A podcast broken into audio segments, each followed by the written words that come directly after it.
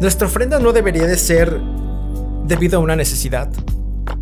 Debemos de dar, pero no solamente dar para que Dios suple una necesidad, sino entender que estamos dando porque somos creados a su imagen y su semejanza y porque reconocemos quién es Él para nosotros. Debemos de dar porque Él nos dio primero y porque la actitud con la que damos es la que pesa, no el dinero. Dios habla en Éxodo 25.1 eh, y dice, el Señor le dijo a Moisés diciendo, Hijo de Israel, que tomen para mí ofrenda. De todo varón que le diere de su voluntad y de corazón tomarás mi ofrenda. Antes de que Dios le dijera a Moisés para qué era la ofrenda, Él le dijo a Moisés que tomara una ofrenda. Moisés le preguntó y dijo, ¿para qué la quieres, Señor? ¿O para qué pedir una ofrenda? Él simplemente la pidió porque Dios quería que Israel estuviera motivado por un corazón dispuesto en vez de una necesidad en específica. ¿Y cuántas veces, dime tú, cuántas veces hemos ido con una ofrenda al Señor, pero siempre con una motivación incorrecta? Y la palabra de Dios también nos enseña y nos dice, ustedes no reciben porque piden mal. Porque a Dios, claro que está interesado en cubrir tus necesidades, claro que Dios está interesado en que tú suplas, pero tu necesidad principal debe ser Él. Y es por eso que si nuestra primera necesidad es Él, entonces daremos con una actitud correcta. No por lo que Él nos vaya a dar es que lo seguimos, es que lo seguimos por quién es Él. Y por cuanto más nos acercamos a Él, más damos y más estamos dispuestos a darlo todo. Dios no necesita nada. Él no necesita nada de ti. La Biblia dice que Él es dueño del oro y la plata. Y nuestra ofrenda no debe ser primordialmente debido a una necesidad.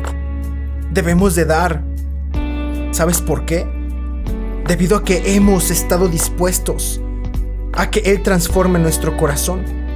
Y dispuestos porque estamos comprometidos con Él. Dios es un Dios rico y usa cualquier método para proveer lo que Él quiere. Pero a menudo Él usa el corazón dispuesto, el corazón dispuesto de su pueblo para apoyar su obra. Todo el material para la edificación de este templo, de este tabernáculo, sería provisto por el mismo pueblo. Escucha, por el mismo pueblo. y esto no es debido a que Dios no podía proveer de alguna forma. Estamos hablando y te repito que Él es el dueño del oro y de la plata. Pero es que entiende que Él quiere probar tu corazón. ¿Sabes lo que Él desea? Él quiere desarrollar tu corazón y hacerlo a que esté dispuesto a entregar todo. Que esté dispuesto a darlo todo.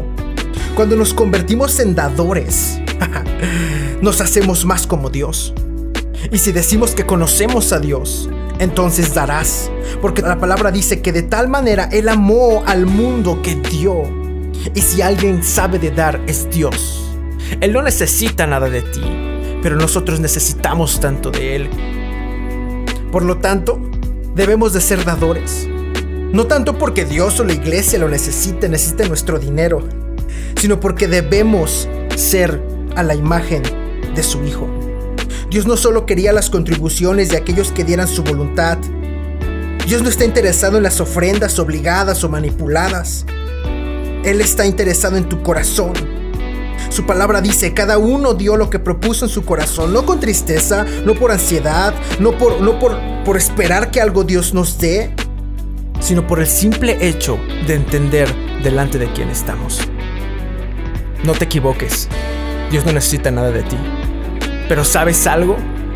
Tú tienes que estar siempre dispuesto a darlo todo por Él. Porque si de verdad lo conoces, si de verdad te has encontrado con Él, entenderás que Él es primero. Moisés no preguntó para qué la ofrenda. Moisés no preguntó, ¿la necesitas, Señor?